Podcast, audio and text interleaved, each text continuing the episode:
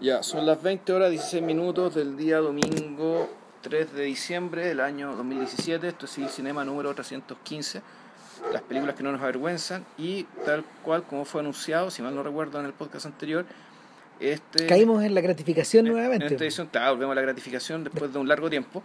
Eh, y vamos con la trilogía de Danny Ocean, de Steven Soderbergh, eh, Brad Pitt, George Clooney, Matt Damon, digamos, y otro montón de gente que, eh, que básicamente se juntó a puro wear hacer estas películas, creo yo. Y, en, y también, ah, y, creo también, en el fondo, de armarte una, una especie de entretenimiento en un contexto de América, de un estadounidense, un, Estados Unidos paralelo, durante el gobierno de Bush.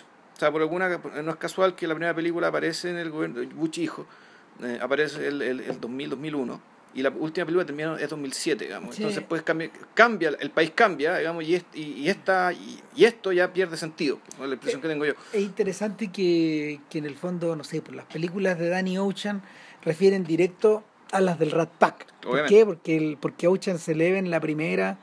eh, la película, ya ni me acuerdo quién la dirigió, pero da- no es importante en realidad No. para estos efectos, sino que. Y la película tampoco es la gran cosa, ni No, mucho menos. claro que no, lo interesante es que está protagonizada por un grupo de amigos también. Exacto. por un gallo, por tipos ligados a la vida nocturna, eh, eran, eran Sinatra, Dean Martin, Lawford, Peter Lawford, Sammy Davis, Sammy Davis Jr., Joey Bishop, ya se no me acuerdo ya. que era, una, era un comediante, ¿eh? Era stand-up comedian de la época, que, que era como que, que circulaba con ellos, Que eran amigos tuyos, ¿ya? claro, y, y varios otros más. Ya ni yo, la verdad, en serio que no me acuerdo cuáles son los otros, porque en realidad, weón, puta, eh, las películas del Rat Pack no son tan buenas. Yo creo que la única realmente chora parece que es Robin and the Seven Hoods, Ya. que es una que es la película donde viene la canción Chicago. Y, y no, y, y es chora la película, si en el fondo es la historia, es la historia de mm, eh, es la historia de un golpe que se da al interior de la mafia. En el fondo, no sé, po, eh, es la historia de Robin Hood adentro de la mafia. Adentro de la mafia, Adentro de la mafia en Chicago y, y es de época y es divertida y está bien hecha. Pero, pero el pero la, el, el, el caso es que en realidad el fuerte de estos gallos era era la entretención nocturna, era el hueveo, era, eran los shows. Mm. Eh, Y era Las Vegas. Además, era- y- es esa ciudad. ¿cachai? Es esa Hay ciudad, un po. tema que. El, porque esa ciudad que implica un montón de cosas. ¿cachai? Puta, Implica claro. lo que decimos: huevo nocturno, mucha cantidad de plata concentrada, la presencia de, ma- la presencia de mafia, digamos, de, de- en la medida que hay mucha plata concentrada. y la Eh, presencia de una suerte de gobierno paralelo que tiene reglas propias. Sí, y, y ausencia de niños. Total. O sea, cuando el- esto es un, esto es adulto, eh, pero al mismo tiempo es bien pueril, digamos, ¿cachai? Porque Sí. se trata, ah, ya, Ahora- le algo a alguien, digamos, y no, no, no, no hay mucho más conflicto que ese. La mira, la historia de Las Vegas, la historia de Las Vegas en ese sentido eh, es profundamente cinematográfica. Eh, está obligada a Hollywood desde el comienzo, principalmente por los ríos de plata, pero en el fondo, en el fondo, en el arco del, en el arco del crimen organizado, Las Vegas era, Las Vegas era nada, era un territorio en medio de la nada que inventa Boxy Siegel. Claro. Los que lo quieran ver en términos, en términos eh, ficcionados podrían ver Bugsy de Barry Levinson. De hecho, el, la ese es como Warren Beatty, ¿no? claro, mira, la película que vimos cuando éramos chicos estaba bien cortada, tenía media hora de menos Ya. y, y Yo no la vi, nunca no, yo después me conseguí, o sea, después me Mm. conseguí el DVD, el, el Director's Cut y ahí está bien ordenada la historia. Respira, no es nada de mala, de hecho, está, está buena. Bueno, Y el bueno, y Casino también te sirve para ver un poco los valores claro. y cierto periodo histórico de la ciudad también. Claro, lo que pasa, lo que pasa es que en el fondo el, la mafia, la mafia estaba, la- la- el crimen organizado en realidad estaba concentrado en Nueva York, en Chicago, en Miami, eh, en esos sectores, pero hacia el oeste, hacia el oeste las configuraciones eran distintas. Entonces estos tipos eh, de verdad de una forma paralela fueron generando alianzas con los Teamsters, por ejemplo de Jimmy Hoffa. Eh, Hoffa en algún momento, y eso también está en la película Hoffa de Danny DeVito, y en varios libros y todo eso, y, y- y va a estar en la de Scorsese, en The. Irishman. Hoffa lo que hizo fue eh, utilizar el fondo de pensiones de los Teamsters, que crecía todos los años, a paso muy acelerado. Para funcionar como un banco secreto de fondos hacia la mafia. Ah, Entonces, la mafia, la mafia estaba fascinada con la idea de poder utilizar el líquido que salía de ahí. Literalmente fajos de plata. ya. Entonces, Pero en vez de gastarlo en el casino, ellos crearon el casino de modo que ellos eran, ellos eran la casa, digamos. claro, Ya. claro, entonces, en, en, en, en esos términos, eh, estar, estar en un lugar, estar en un lugar alejado. Propio, donde la, donde la, donde las estructuras de negocios también se levantaban, se levantaban de acuerdo a la, no sé, pues, a las leyes de la libre empresa, pero también bueno, a las leyes del gatillo, eh, les permitía estar tranquilos en Las Vegas, porque Las Vegas en realidad era, a ver, hasta donde entiendo yo, Las Vegas era una parada de camioneros o una parada de autos que está entre, eh, entre dos terrenos, entre dos territorios, entre, entre, entre ciudades que, que, mm, que carecían de agua finalmente. Es como el problema de Cable Hog. Las. Vegas es eso, es la parada de agua de, agua de Cable Hog.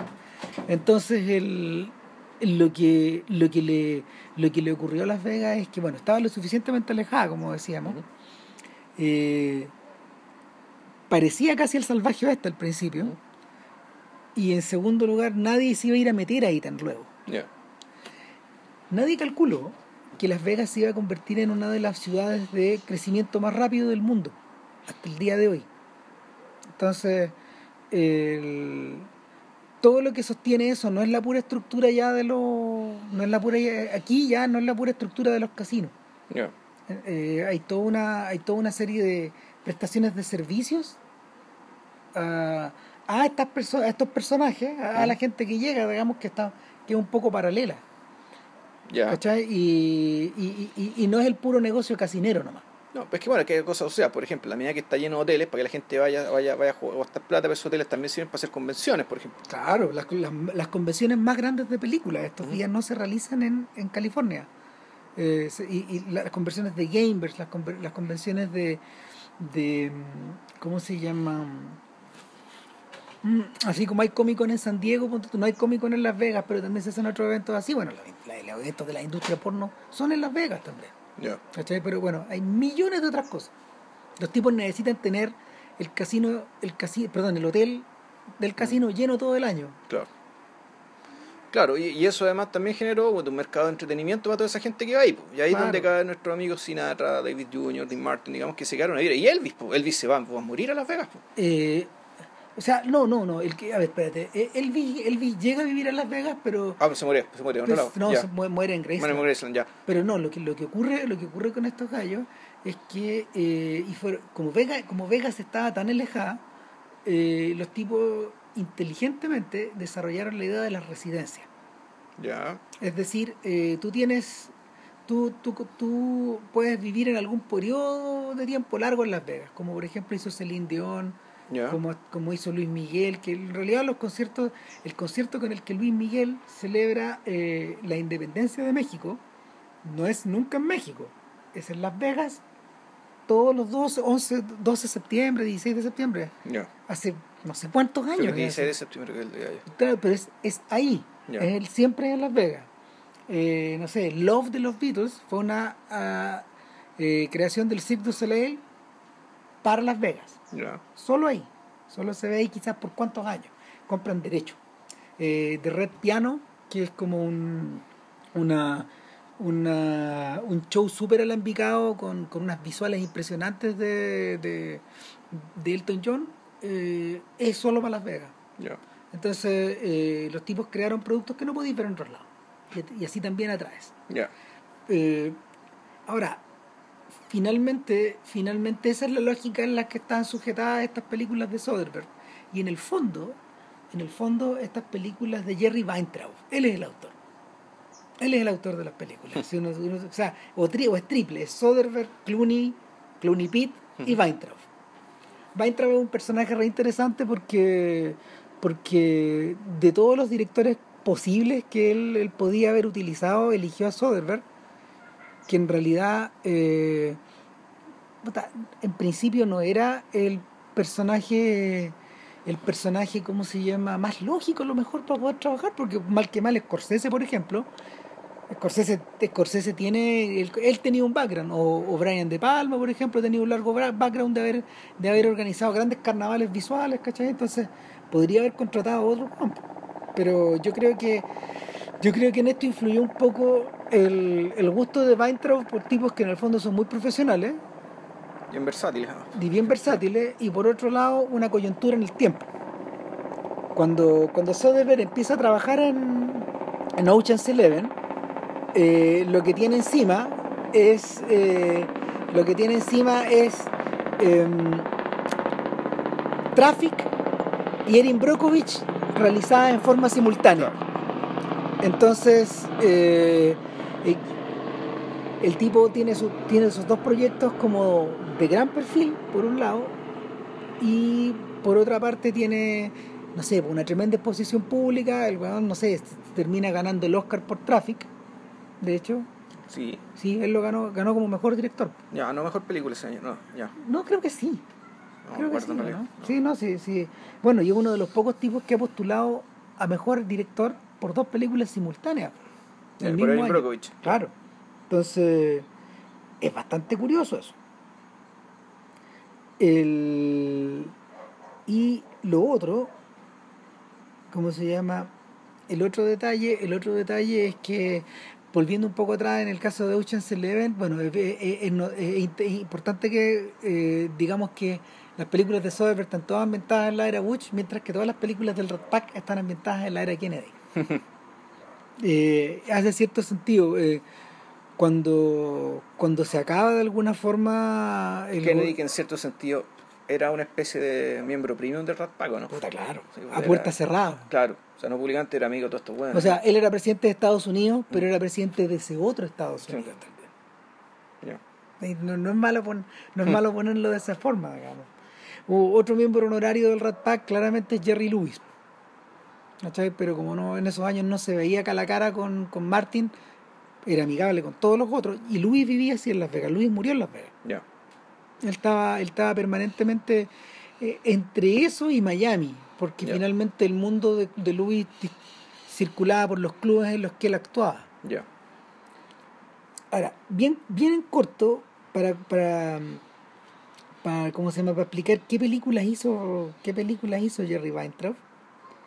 Eh, este gallo fue, este gallo fue CEO de, eh, fue CEO de United Artists, por ejemplo. Ya. Claro. Eh, él fue manager de, de carretera, por ejemplo, de Elvis Presley, de Sinatra, de los Four Seasons, de Neil Diamond, de Bob Dylan, de Led Zeppelin. En ese mundo trabajaba, digamos. Manera de cartera decir que el que producía la gira. Claro, es el productor de la gira, no es el manager de ellos.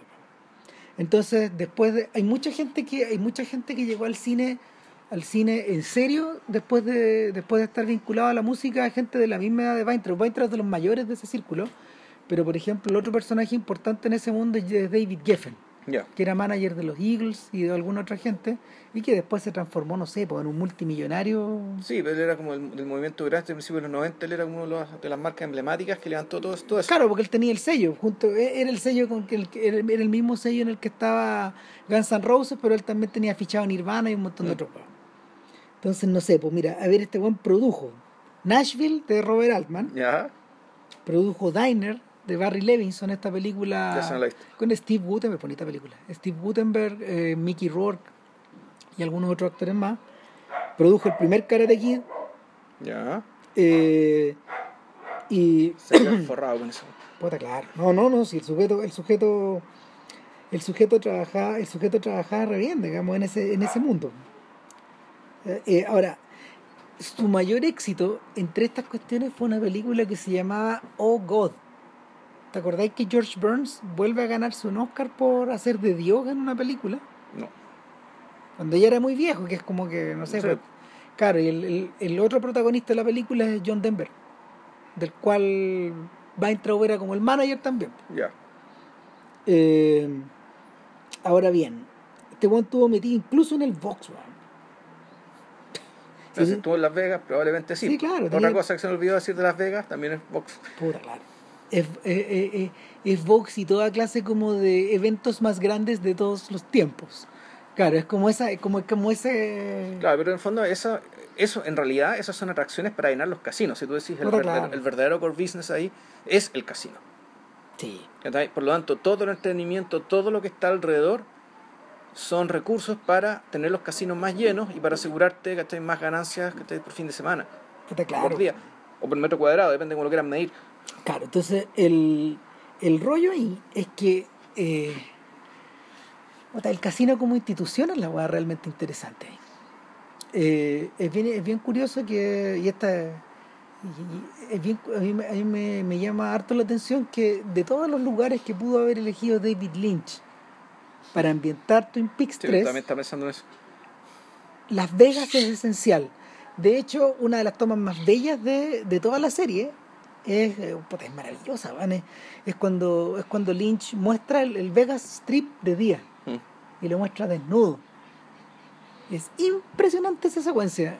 La Que es cagó, arriba del auto, ¿no? Claro, cuando van arriba del auto van con Doggy, weón, y, y en el fondo él gasta una cantidad, una cantidad curiosa de tiempo en mostrar mucho, mucho Sí. rato a Las Vegas, de día. En el fondo lo que él hace es mostrar todo lo contrario a, a Ocean's Eleven, que siempre la muestra de noche. Claro, mostrar eso y también mostrar las otras partes, es mostrar los, los lugares residenciales, Exacto. mostrar también las oficinas donde la gente trabaja, en cosas como seguros los, y los lugares públicos que son como innominados, podrían que- estar en cualquier lado. Y que son de parte de cualquier ciudad, exactamente. Y él invierte mucho, mucho rato. Entonces, Sí, porque la impresión que te da es que en fondo Estados Unidos es un país tan grande que designa ciertos lugares como eh, lugares únicos que cumplen una función, una especie de división geográfica del trabajo. Entonces, claro, Nueva York tiene un Nueva York tiene una función, Los Ángeles tiene otra función, Miami tiene otra función, eh, Las Vegas naturalmente tiene otra función. El, tú decís, bueno, Las Vegas es que es casi ves que puta, parece un parque temático, weón. Sí, Puta, no, parece sí, una ciudad, weón. O sea, est- est- está, te la muestran como, sí, claro, es, es como el, el parque de entretenciones para los adultos de ese país. más o menos así. Y en el fondo, el, rem- el remate de casino es eso. Estos huevones construyeron estos grandes conglomerados, huevón, terminaron construyendo un parque temático, huevón, en vez de los casinos que solíamos tener, Claro. donde podíamos fornarnos a manos llenas. Nos cagaron.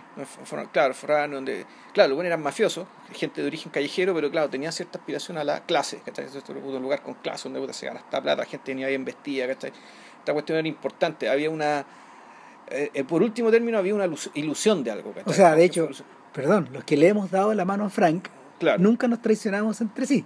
Que es como, que es como la es como la frase es como la frase que, que hila toda esta serie de películas Sí, de. Soderbergh. exacto, o sea, el código de honor es este país subterráneo que decís tú. Claro. Nadie, nadie que haya estado en el club de haberle dado la mano a Frank Sinatra un Le puede hacer, le puede hacer un buen chueco. No. no. No, o sea, es la última weá que podía hacer. Mm.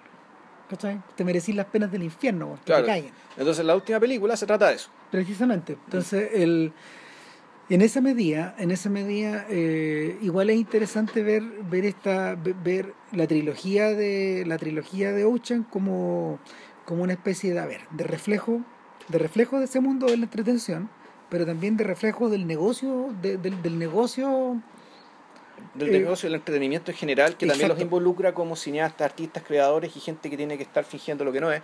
Claro. Eh, también yo lo veo como una, como una exaltación de una vía paralela en un momento en que eh, yo creo que la, la opinión que tienen respecto de la vía de, de- de- de la vida cotidiana del país, o mejor dicho, de la, del país gobernado por la derecha, que es, devastadora. Entonces, la segunda película me parece súper clara respecto de que dicen ellos, pref- nosotros preferimos, digamos, la- y preferimos estar con ellos, preferimos esta vida, preferimos esta forma de ser, que lo, que nos, lo, que, lo que nos ofrece digamos, el, el mainstream, la luz del día. Claro. Pre- preferimos estar de noche. Preferimos estar de noche, preferimos gastarnos la plata, robarnos la plata, ¿cachai? Ta, ta, ta, ¿por, ¿Por qué? Porque en el fondo esta cuestión está mandada por buenos ladrones, por ladrones mucho peores que nosotros y que no tienen, que no tienen códigos, ¿cachai? Son Que todos- que, le- que, lo roban, que lo roban a los pobres, ¿cachai? O sea, son todos putos, son todos sí. narcos. Sí, claro. Y, el, y, y, bueno, y esa es la diferencia, esa es la diferencia que tiene, que tiene con, la, con las películas del Rat Pack. Las películas del Rat Pack son producto de una industria del espectáculo que en el fondo estaba más viva al otro lado, pues, en la cosa real, Mm. en la vida real. ¿Cachai? Eh, en ese sentido la metáfora no podía estar completa porque, eh, porque en esos años la industria del espectáculo era algo que tú también mirabas para arriba. Eh, de verdad los buenos estaban endiosados. weón. Ya. O sea, er- eran endiosados por, la, por una prensa que callaba los pecados, eh, por gente que no los denunciaba, como Claro, hoy día. como está pasando ahora. Eh, eran objetos de admiración. Mm. Eh, y, y en ese, y, era- era- y- y eran criaturas de Camelot. Mm. No nos olvidemos. Es una corte. eso. Exacto. Entonces, eh, el, en este caso, en este caso no, weón. o sea, no deja de ser interesante que la primera escena de la primera película puta, es, En la Dani, es cayendo, weón. ¿cachai? Es es Dani ahí, eh, ¿cómo se llama? Escuchando, escuchando a su comisión Claro, de, libertad condicional. Dándole la, la salida. Claro, Ella está en canas. La cuestión el tipo parte en cana y el tipo sale de la cárcel con smoking. sí. Entonces, el. de- pero sa- sale de, pero sale de la cárcel derrotado. Tú lo miráis su rostro y está hecho mierda. y está solo. Nadie, nadie, lo, nadie lo espera afuera. No, nada, nada. Cagó todo, digamos. Mm. Está, está, está en el suelo. Eh, es una directa referencia. yo- y yo creo que esta cuestión se arma. Yo creo que esto se le arma a Soderbergh en la cabeza el día que adaptó ese libro de Elmore Leonard. Esta película anterior que tiene con Jennifer López. Su primer filme con Clooney. Uh, ¿Cómo se llama esa película? ¿Te acordáis? No, no la vi. Puta, es una historia, es una historia que es como paralela a Jackie Brown, a Rum Ya. Punch, a la otra novela de Leonard, porque las novelas de Leonard se van, se van como se llama, se van mezclando los personajes. Y claro, y en, e- e- en esa película, en esa película, eh, Clooney es un sujeto que también ent- en- entra a la cana, digamos, y se, y se escapa, de, se escapa, le organizan un escape pa- para armar otro, mm, para armar otro, otro robo, y, y ahí queda metido, aquí, y, y ahí, ahí tienen que raptarse a, a, a este oficial que es Jennifer López y, y se arma una intriga que es muy ligera, que es muy liviana, es como burbujeante finalmente. Entonces yo creo que ahí ahí es cuando este weón, bueno, y, y en esa película, por ejemplo, donde donde ya está incorporado este, este acompañamiento medio funky en la banda sonora, Ya. ¿cachai? El uso de estas canciones, el uso de la referencia de la referencia a una cierta cultura del glamour que es de los que es de los 70 y de los 60, Ujú. pero muy noventizada en ese momento. ¿Y la película también transcurría en Las Vegas o era en otro No, lado? no, no, es una historia de Los Ángeles. Y creo que, no miento, no, está ambientada en otro lado. La verdad es que no, no me acuerdo. Pero, pero la, lo que pasa ahí es que eh, Clooney crea este personaje ligero. Que O sea, uno podría decir que viene, podría venir de antes, ¿no? O sea, el, el, el Ulises Wonder Robert Werarda, ¿cachai? También es pariente. pero es que, pero es que es, que son contemporáneas. Ya. Entonces, estos otros antes. Porque el- en el fondo cuando uno, cuando uno observa, cuando uno observa el Clooney de los 90, eh, de From Dusk Till Dawn, o el de ER, por ejemplo, en el de ER hay cierta, hay cierto parentesco, pero este sujeto, a ver quién es, yo cuando veo a Danny Ocean pienso bueno, en el conejo Vax. ¿Cachai? Un buen relajado, medio echado para atrás, weón, que siempre, que sale, que, que siempre va un paso más adelante de, de su, de, de- de sus perseguidores, un que tiene la, que, un que Sí. tiene el agujero hecho weón, para salir. Sí. ¿cachai? Y que nunca lo logras pillar, se te escapa, se te escapa de las manos porque como que estuviera engrasado. Y eh, eh, de hecho, incluso cayendo, es un weón que ya sabe cómo va a salir. quedar parado, claro. Claro. Entonces, entonces el, ese personaje en realidad es como la mitad de todo. Porque tener este weón al centro que, que te proporcione esa clase de confianza, esa, esta idea de que lo vaya a poder seguir, a este, este presidente que lo vaya a poder seguir weón, hasta el final, eh, es como recrear, es como volver a recrear esta idea de un Sinatra, pero un Sinatra, eh, un Sinatra sin el peso del real, po, sin, Claro. sin, sin los lastres del real.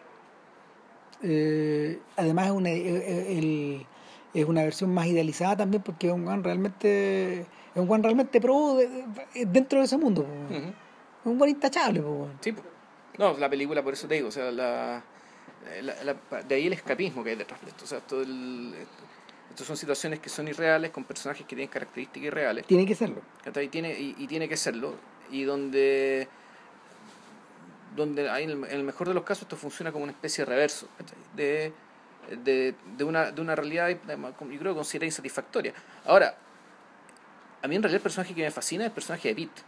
es que es que yo creo que es que esa es la otra llave de esta cuestión ¿por Claro, qué? el que hay que ponerle este contrapeso que en el fondo es un igual. A ver, No es un subordinado, no es un seguidor, ese es un igual. ¿Cachai? Es un igual en el sentido que sin él no puede haber nada. O sea, el primer weón que va a buscar, ¿cachai? Para empezar a, a armar el golpe, digamos, es a él. ahora, no, no, Y no. dentro de la segunda película se trata de Pitt. Sí, o sea, claro la- que las sí. mismas películas se dan cuenta de que, de que la... Aquí, en el fondo, son dos bien importantes y Matt Damon que viene un poquito más abajo, Claro. fondo ya pensando en la, en la generación Es- siguiente, ¿no? porque la- ellos- lo que pasa es que ellos son las tres personas distintas. Mm. En el. A ver, en el caso, en el caso de Sinatra, eh, al lado tenés a Dean Martin. Y el tema con Dean Martin es que era muy, el tema con Dean Martin es que es muy particular porque en el fondo es un weón que eh, eh, transmite, a ver, transmite la sensación de que lo que todo lo que hay detrás de él no provoca, no, no está hecho con ningún esfuerzo. Eh, evidentemente que eso es un personaje también, Mm. porque había mucha pega detrás de esta weá, de- del cantar, del actuar y etcétera. Sin embargo, esta capacidad de, de, de pisar por encima del agua que tenía Dean Martin y que no tenía Sinatra, de hecho, era, era finalmente lo que le hacía a todos los guanes gravitar en torno a la misma cosa. ¿Cachai? Nadie se escapaba de esta órbita por culpa, básicamente porque, porque el atractivo de Dean Martin hacía que tú quisieras estar cerca de todo eso. Ya. En este caso yo creo que eh, Clooney reúne características de Sinatra y de Dean Martin, porque tú querías estar, los personajes quieren estar cerca de Danny Ocean. Sin, sin embargo, el factotum es Pitt, es el otro personaje, ¿cachai? O sea, eso es sí o sí. Rusty Ryan es el, es el sujeto que hace que las cosas pasen. En el fondo, Rusty Ryan, Rusty Ryan es como tu jefe de gabinete, weón, para estos efectos. Es el buen que los ordena todo. Es el buen que los localiza todo, de hecho, al principio. O sea, mientras, mientras Clooney está como en las nubes, weón, pensando, weón, puta, su... Como, como entramos al casino. Claro, pensando en su programa ministerial, weón, este otro weón está articulando, articulando, articulando, buscando, buscando, y ahí es donde encuentra, no sé, para todos estos tipos humanos, es decir, y, y están súper están súper declarados, está el, está, el, está el ex dueño de, casi, de casino jubilado, Claro. que es Elliot Gould, está el súper ladrón de cajas fuertes, que es Don Chido, Chido, exacto. está, Está Bernie Mac, que es un, un, un tránsfuga, weón. claro, y un buen de la calle, es un Sí. buen que está en la calle. Está, puta, está nuestro amigo, nuestro amigo judío, pinta judial, neurótico, weón, que en el fondo... Radio Shack. el- Claro, Radio Shack. Está, puta, está este, está este, este chino plástico, weón, que salta para todos lados, weón. claro. Que, que en el fondo necesitan un weón así también. Tenía los dos hermanos. Claro, pues, tenía esos dos hermanos insoportables que en el fondo hablan y hablan y hablan y hablan y hablan y en el fondo no, no, no, no paran y son una especie de miembros junior del elenco, pero pero por otro lado son los que también provocan, no sé, pues, weón, cagadas, tensiones. Pero no, ellos no, ellos no se equivocan. si- No, no, no, fondo, pues, pero si- no, si se chocan ellos, pues, weón. Chocan ellos, claro, cagan entre ellos, pero en fondo el, el, el, el- gran mote de la primera película se lo, lo- es culpa de Damon. Sí, pues. Bueno, ya vamos a llegar a este. Bueno, y está, está Carl Reiner, Claro. que. Que también es un estafador, Puta, una un- especie de estafador, maestro del disfraz, weón, que está ahí. Claro, sí, eh, eh, es una especie, es una especie de gran payaso, bueno, Mm.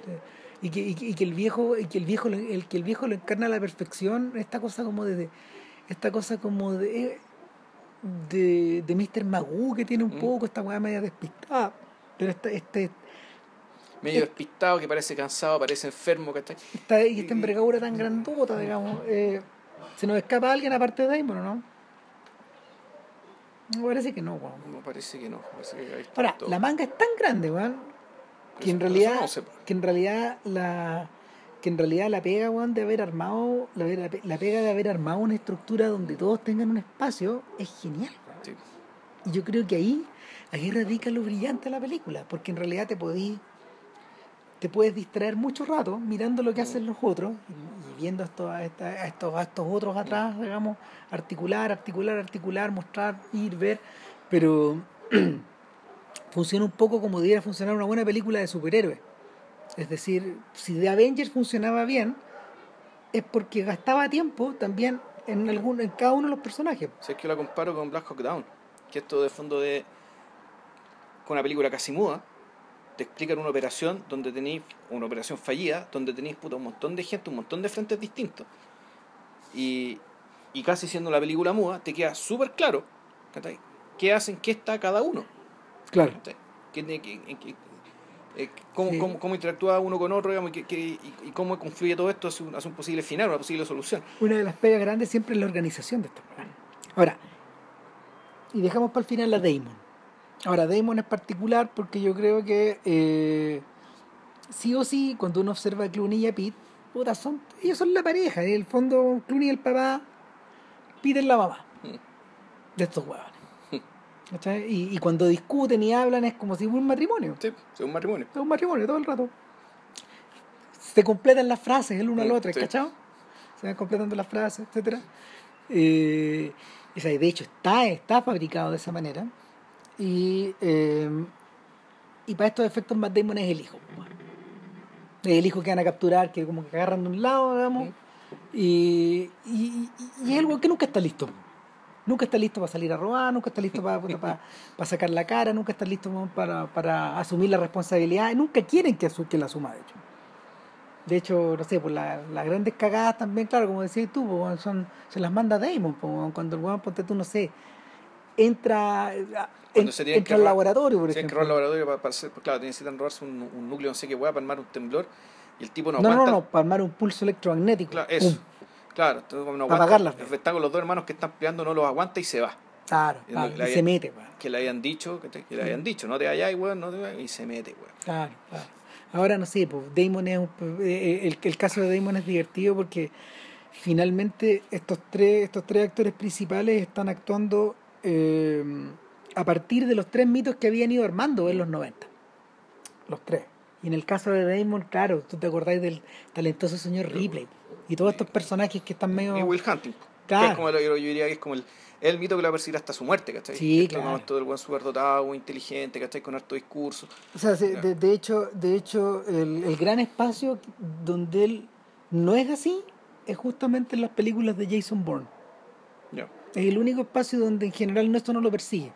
Claro, no, claro, que ahí es. eh, Esa es otra apuesta en realidad. Es otra apuesta, es otro mundo, weón, y puta. bueno, y ha hecho otras películas familiares también, una un Sí, zoológico, no, claro, pero sí no, pero, cosa. pero- pero es otra cosa, digamos. eh, y, y, y, y son tan olvidables que uno ni se acuerda. weón. Sí, yo creo que lo, lo atractivo también de estos, tres, de estos tres sujetos es que ninguno de los tres jamás ha protagonizado, ni creo que vaya a protagonizar una película de superhéroes, por ejemplo.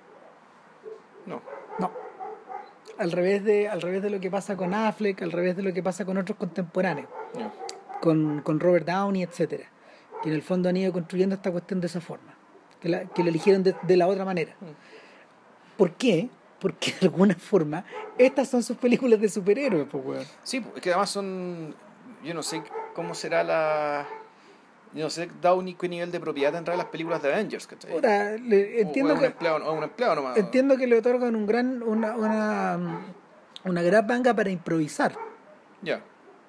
Eh, pero dentro de esta superestructura gigante eh, que, que necesita estar sacando dos productos al año y que ya está llegando a su fin finalmente esta vuelta sí, el que se acerque a, a Infinity War el próximo año y a la Infinity War está partida en dos creo entonces eh, el que se acerque a eso va a marcar el final y la muerte de algunos personajes y la jubilación de otros porque ya los contratos no Claro. pueden seguir entonces ahí se acaba una parte, hay cosas que están armadas y se desplazan a la siguiente. Estos buenos ya lo pensaron. Está hecho. Está pensada la salida. Sí, está pensada esa salida.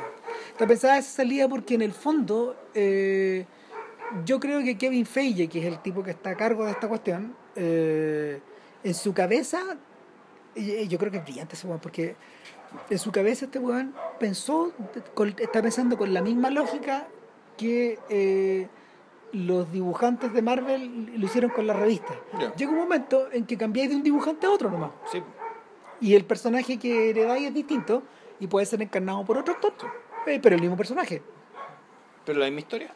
no necesariamente. Es que este es el tema. eh, Está el tema de cambio generacional y, y, y- pero también tienes que tener pensado el hecho de que. No sé, no creo que esto pueda durar para siempre. No, po, no, Y no po. me refiero a esto, a, a esta generación, sino me refiero No, a la ide- a la- a la- a la lógica. a la lógica misma. A la lógica misma no puede durar No para da, siempre. no da, No debería da. dar. Bueno, Y, y, si das porque estamos hasta el carajo, ¿cachai? exactamente, O sea, estamos hasta el carajo. O sea, el, el, el, el, el único lugar donde esta lógica sí se ha dado, y es por eso que en el fondo están es por eso que es por eso que ellos han terminado desarrollando esta, esta manera de trabajar es en Disney y por eso que no, por, eso que no te extrañe que estos, estos universos y el tremendo éxito del Marvel Universe y, y del Star Wars Universe ahora se refieren precisamente a esta idea, porque están adoptando la manera de trabajar, la manera de trabajar de, de, de Disney. La gran saga. Más que la gran saga, eh, mantener el circo girando Permanente. para siempre. Permanente, ya. Que es la idea de Walt Disney. Que en el fondo eh, no estáis pensando en la película, estáis pensando en el reino mágico, Ya. finalmente. ¿Cachai?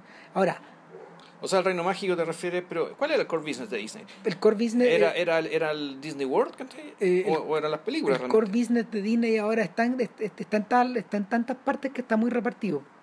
En estos días yo te diría que el core business todavía sigue siendo las películas, Pero la, plástico. pero la cantidad, pero la cantidad que está entrando por el, por, por el reino mágico, por, por, por los, por los parques, es permanente nomás. Y va a durar para siempre. Si en ese sentido el viejo tuvo la razón. po. Lo hemos discutido en otros podcasts. O sea, que el, ne- que el negocio permanente es ese y que por lo tanto las películas son excusas para hacer que la gente vaya al parque. ¿sí? O compre, o compre el plástico. Que vaya a Las Pues, Vegas. po. No, claro. Es una versión más chica Sí, de Las Vegas. Nada al parque temático, volvemos. Sí. Claro. Entonces, bueno, eh, eh, en ese aspecto, en ese aspecto donde estas películas reproducen un poquito esa lógica, pero con una, pero con la libertad de fijar ellos las reglas, las reglas que les acomodan. Eh, cuando uno va viendo los filmes de Ocean, no creo que haya sido, eh, no creo que haya estado en la idea ni de Weintraub ni de eh, Soderbergh hacer una secuela. Pero la, la lógica del hacer secuelas, pero la lógica de la primera funciona así, po. Eh, em, es decir, crear, crear condiciones para que Clooney tenga una, tenga una idea, reúne un grupo para ejecutarla, enfrente los problemas, eh, esté a punto de fracasar y luego triunfe, Claro, pero el triunfo nunca es total. exacto. Eh, hay varias, esto es una metáfora de varias cosas. A mí la que más me gusta es la metáfora de hacer películas. ¿Cachai? Finalmente, Claro, eso- y, en la segunda, y en la segunda película sobre todo se hace explícito. claro, en el Sí. fondo esto, esto es igual que levantar un proyecto, de, igual que levantar una película.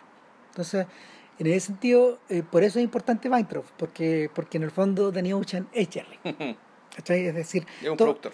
toda la, claro, todas las pegas que él ha hecho, toda la manera de esta, esta idea de ser amigo de, ta- de aquí, de acá, no sé, pues, bueno, o sea, Jerry Weintraub era amigo de Clinton y era amigo de, de Bush, de George Walker Bush, Del padre. claro, porque es un señor medio antiguo también. Entonces, eh, eh, el, entonces el, el, lo que lo caracterizaba finalmente igual que a Dani es tener amigos en, todas lados partes. pues, en todos lados, es estar en todos lados, es estar omnipresente, sí, y, y es el tipo que en el fondo se desplaza, se desplaza de un lado para otro. Es tan así que, que Soderbergh no resistió la tentación de regalarle un papel en la serie. Es uno de los amigos de Dani.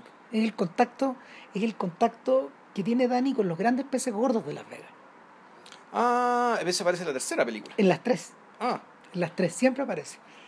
El papel cada vez es más grande, porque Ya. pasan cada vez más cosas finalmente, y es un retrato cada vez y él es Jerry Weintraub. Y él es Jerry Weintraub, o sea, él también está en la película, po. obvio que tenía que estar. No, es que me acuerdo de ese papel, pero me acuerdo de- ese papel en la tercera película. Claro. Que es un tipo muy importante como el pesado, el, el personaje insoportable Pacino, en- dependía de los grandes apostadores. El trabajo que hacía Dani ¿cachai? con este sujeto para hallarse los apostadores. Él los corraleaba. Claro. Entonces, eh, Era una especie de proxeneta en realidad. un poco así, po, pero, pero finalmente, finalmente es el finalmente eh, es el personaje que es el personaje que Dani, que Dani utiliza para actuar bajo las cuerdas en la ciudad. Mm. Es un sujeto que es legit, ¿cachai? Que está, que trabaja legítimamente, Claro. pero que tiene todos los todos los lazos hacia abajo. Claro. Entonces, es el hombre invisible. Y por eso, por eso también lo- se lo ve en pocas escenas. Sin embargo, claro, es, es el amigo, es, es el tipo que puede cenar con Dani un día, pero al mismo tiempo estar con Terry Benedict Claro. al otro. Exacto. Y, y, y se puede sentar tranquilo en la mesa los dos. Porque los dos lo necesitan. Claro, el eh, Leo, el personaje de Elliot Gould, así se llama, ¿no? No, No, Rubén. llama Rubén, Rubén, el Rubén. personaje de Elliot Gould, él es un poco así. Con la única diferencia de que Rubén odia tanto a Terry Benedict, el antagonista de la primera película, que él está dispuesto a pasar al otro lado. Mm. Entonces, yo creo que la, yo creo que la gran, la gran conversión de la primera película es cuando, cuando Rubén se pasa al otro lado. O sea, Rubén se convierte en financista. Eh, Claro, claro. O sea, Rubén que los conoce a todos de potrillo, que los quiere, que, que es el papá. que el papá, de ellos. el patriarca, sí. Exactamente, eh, pero, pero, pero esta vez está dispuesto a meter la mano en la weón, porque odia tanto a te reviene ¿eh? que, que Andy García en uno de sus grandes papeles. weón. Dicen que García es un conche su madre en la vida real. weón. ¿Ah, sí? Sí, bueno, un weón muy- bueno, ese weón es anticastrista, fue anticastrista hasta el tuétano, weón. ¿Fue porque se murió? No, no, no, porque ya no, ya no ponía a ser anticastrista, weón. Como que no, hasta Raúl, ¿no? puta. Bueno, quién sabe qué irá a pasar ahí, weón, pero eh, llegó a tal punto de que, de que eh, García contactó a eh, Guillermo Cabrera Infante hace muchos años para escribir un, un libreto que él quería dirigir y lo dirigió finalmente. Y anda por ahí esa película. Y es la historia, el, es el otro lado de la historia de la salida de, Cuba, de, la- de los empresarios de la Cuba de la Cuba de Batista. Es como el complemento de Habana, de Sidney Pollack, porque Habana está narrada desde la izquierda, finalmente. Desde el periodista que está junto con la mujer cubana, en el fondo. En cambio, esta otra cosa está al revés. Claro, no, no. Muy a la derecha. Sí. Ahora, más allá de eso, no. García no ha hecho una gran carrera. Puta, es que no, po. No ha hecho grandes películas. ¿Qué gran película ha hecho? ¿El Padrino 3? El Padrino 3, gran papel, es un gran papel. un gran papel. eso. Pero yo creo, yo creo que eh, lo que ocurre con García, finalmente, Él, él era el de. No, era Antonio Banderas, ¿no? Esta Es que la de los Reyes del Mambo. eh, eh, sí, eh, no Bandera. es bandera. Bandera, lo que pasa Película es de que. mierda todo esto. No, claro, no. Puta, Es que Bandera sí que tiene una carrera de mierda. po. Tiene grandes películas, weón, contadas con los dedos de la mano, pero en general, mierda. Un montón de caca. Un montón de caca, po, weón. Porque, porque puta le gustan las lucas, po, weón. Le gustan las luces, le gusta la caca, pues, bueno. Claro. Hace poca diferencia, weón. Pero el, el- el- En cambio, García parece que no ha hecho tanta película No. buena ni tanta película mala. No. Yo tengo la impresión de que lo he visto. Yo lo he visto poco. La impresión que tengo es esa. lo que pasa es que finalmente decantó hacia roles de carácter. po. Ya. Es un poco, guardando todas las diferencias del caso, es lo que le ha pasado a Alec Baldwin. Ya. Que yo creo que, mira, García no es tan gran actor como Baldwin. No. Baldwin es una fuerza de la naturaleza, po, es otra wea. Poderlo moverse, weón, es, es Sí. desquiciado. Sobre los pocos minutos en que está en The Departed, por ejemplo, los, se apropia de esos minutos. ¿Vos ¿Qué papel tenía Andy Parter? En The Departed era el jefe de los pacos. Ah. era uno de los jefes intermedios. un No, weón- yo me acuerdo un que weón que en- explotaba, weón. No, en, ¿en qué película era? No, El Aviador, pues, bueno. También. La, la película la película subía, que aparecía él, la película, uh, al tiro, ya Al digamos, tiro, al, al tiro. Se le da. Se le da. lo mismo que pasa con Alan Alda, por ejemplo, que a esta altura sí, son elder statements, son, Mm. son gente que aparece poquitos ratos nomás.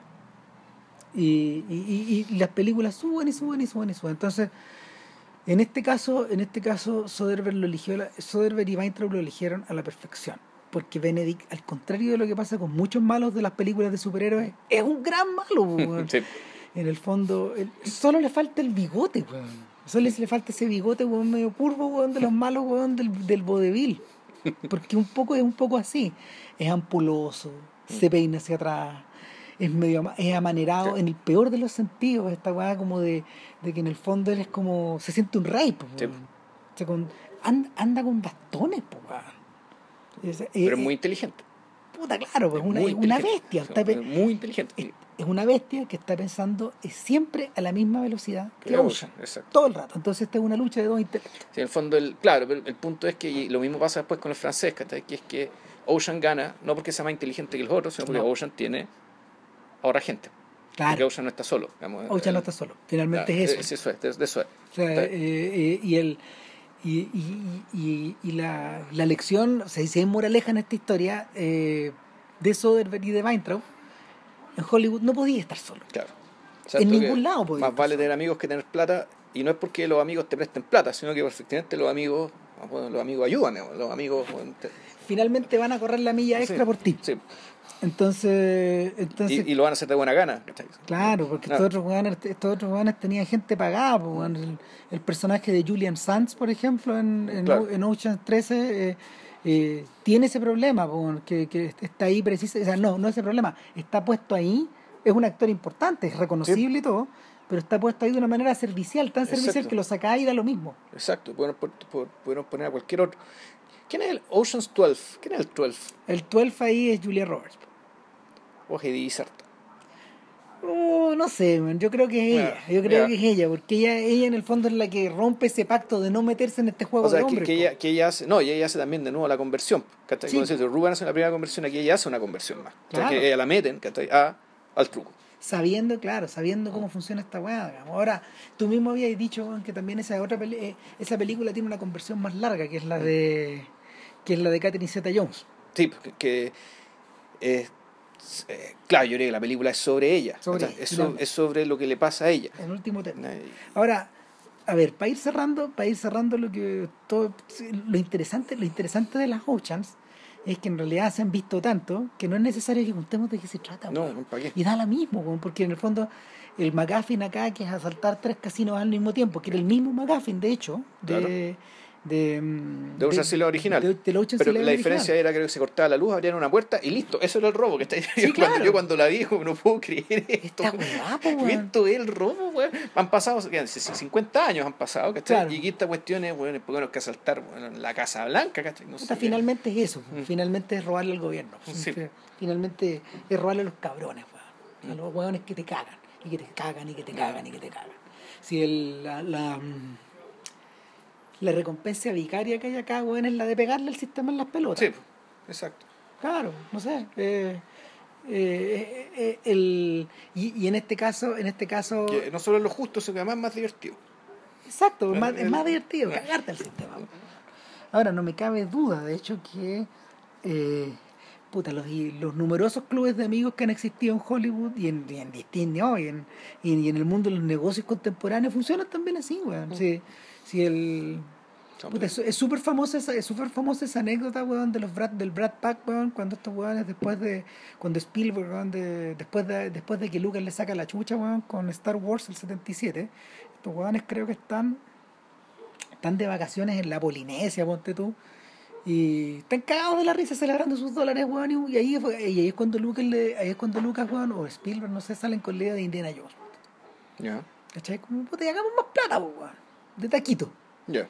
Entonces, el, es un poco esa sensación. No, pues, pues weón. la mafia irlandesa, pues, Spencer Tracy, John Ford, ¿cachai? Digamos, Claro. weón, que- Esos O sea, que de una forma es, la cosa había de ida y vuelta. O sea, de, de, de, de la pega se iba a la vida y la de la vida volvía a la pega. Claro, y el, el- el- es como esos paseos en el Araner, ese bote de John Ford, más o menos.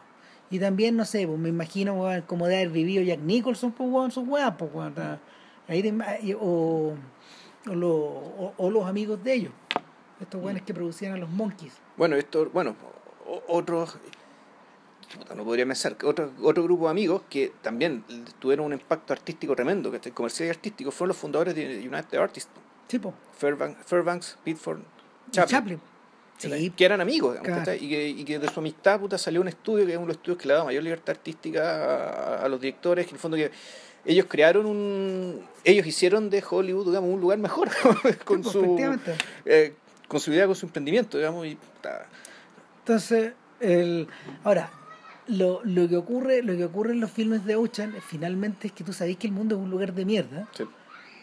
eh, que es imposible mejorar, pero que tenía estos bolsones. claro Entonces, eh, en el paso a la segunda película eso se vuelve más interesante porque, porque ya eh, la, el impulso rocambolesco está desde el comienzo, está Sí. desde los créditos. weón. Los créditos son, son fascinantes, po, weón. es una explosión de colores. ya pero ¿es, es la segunda o tercera que tiene unos créditos tipo Saúl Vaz Eh, las tres tienen Las una así. ¿sabes? También juegan con esa idea, po, pero, pero claro, son unas explosiones, son unas explosiones, weón, puta, Aquí había uno que eran pues, colores los típicos, los de típicos colores. colores de los típicos colores ¿cachai? además con los a- patrones y empiezan a jugar, empiezan a jugar con el color del, del símbolo de, de la Warner, Ya. ¿cachai? Un montón de weón. Entonces, el, lo, lo rocambolesco, weón, debiera, debiera, debiera, debiera impulsarlo todo. Sin embargo, la, la, la segunda película, weón, puta, no es.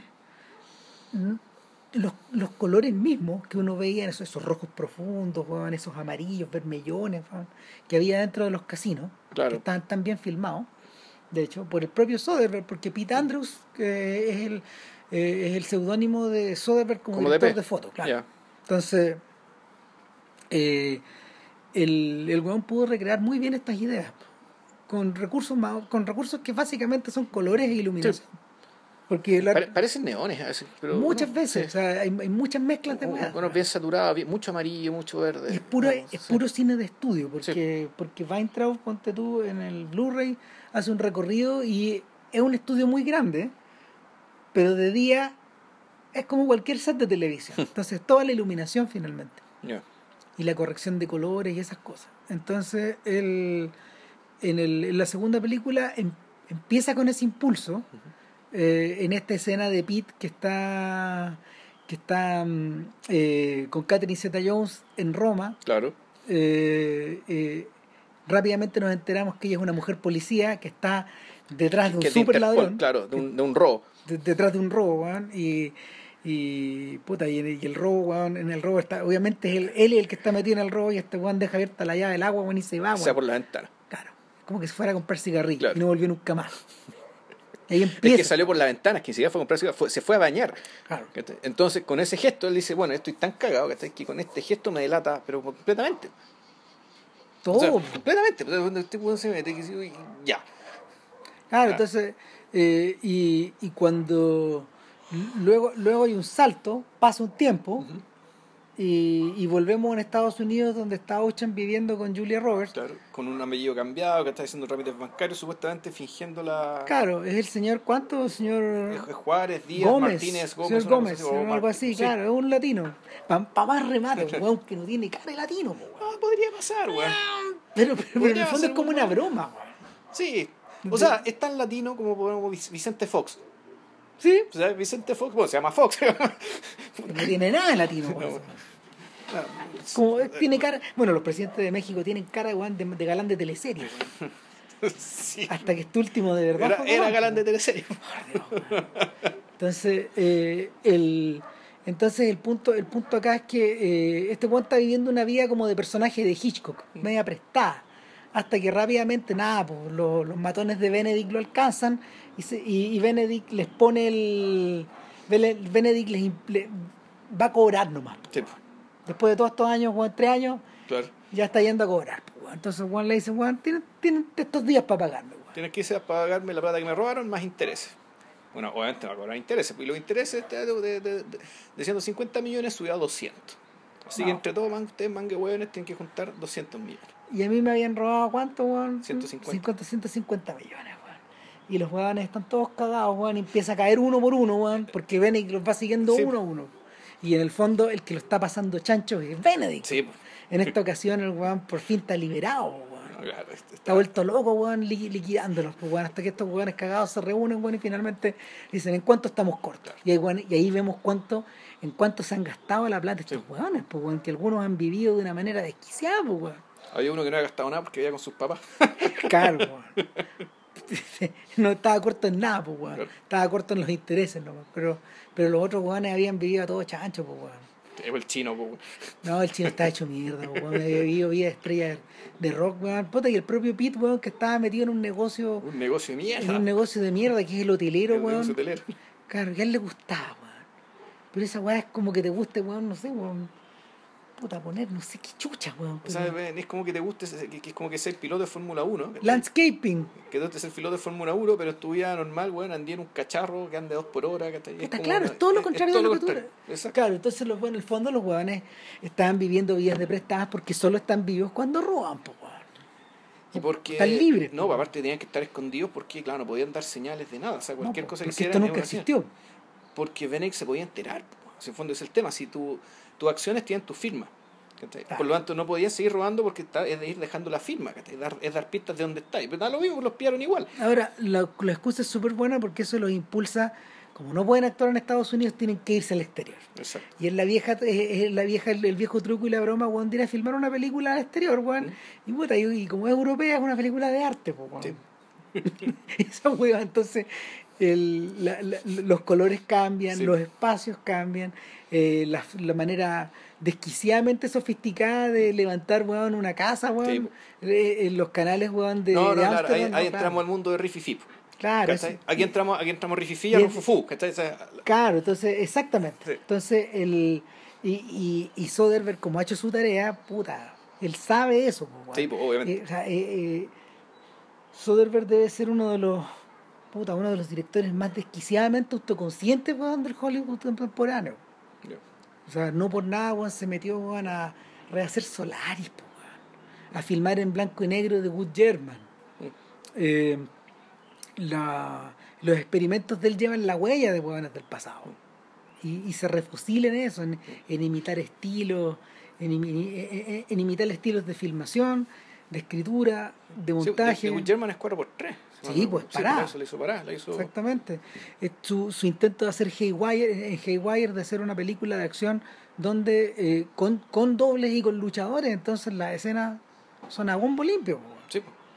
Lo mismo pasa, lo mismo pasa en Logan Lucky, que es una película que eh, la ulti- el último filme de él, que es, como- es, es Ocean, pero sin ningún glamour. Mm. Todo lo contrario, esto está ambientado en el mundo de las carreras de NASCAR.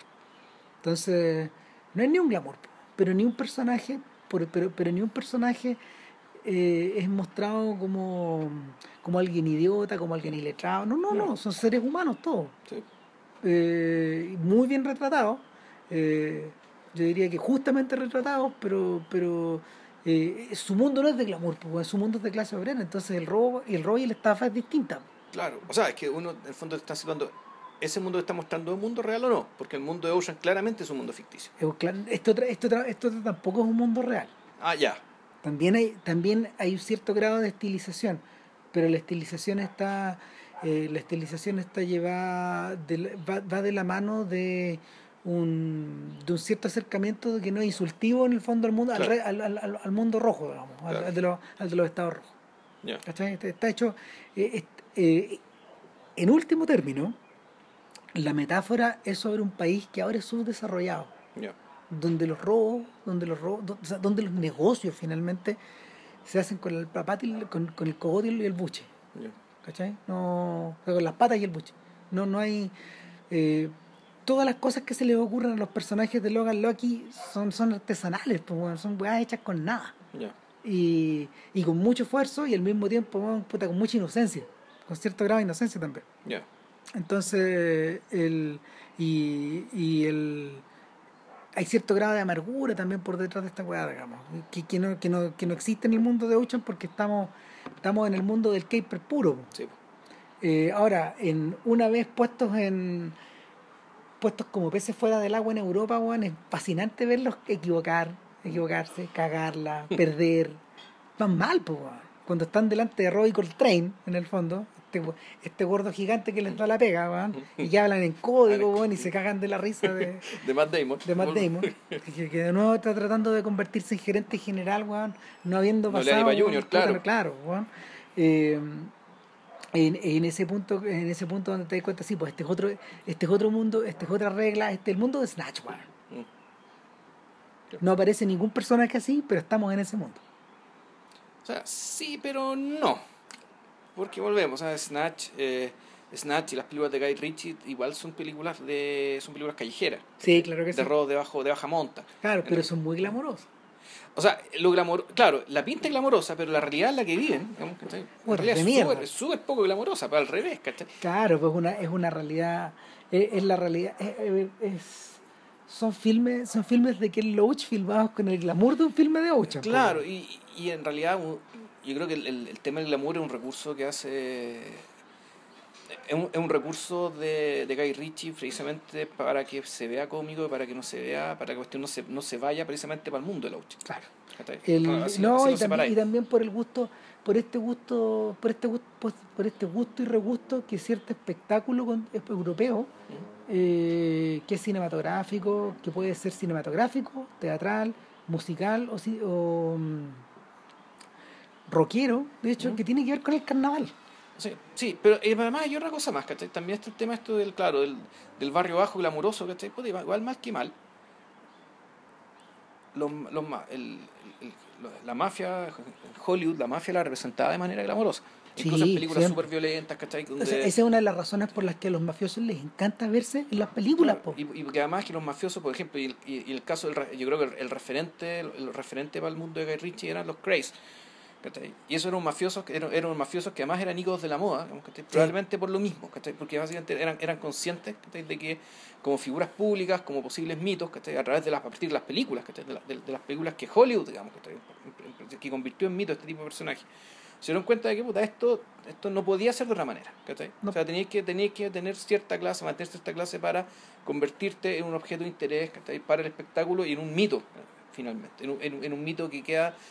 Que Porque en el fondo yo creo que ahí está el tema. La, las, personas que trabajan en la. de, regular, de regular people, de working people, la gente que trabaja. Que, que, que trabaja en negocios legítimos, qué sé yo, yo creo que tiene dentro de su dentro de- bien escondido digamos dentro de la ética de trabajo digamos y de vivir la rutina del día a día es que igual está un poco la, la no sé si la convicción o al menos la sensación de que tu- del trabajo acumulado tuyo y el trabajo legítimo acumulado de todas las demás personas dejan algo Sí. ¿cachai? y ese algo puta, es una sociedad más, más próspera que la que, Es que la una, que vimos es una sociedad más próspera, una sociedad más decente, una sociedad en el fondo, puta, ojalá más, ojalá más colectiva, no sé, la weá que Claro, sea. que la idea fue que la idea del progreso en último término, ¿cachai? El- en el cual eh, está- supuestamente estamos todos embarcados.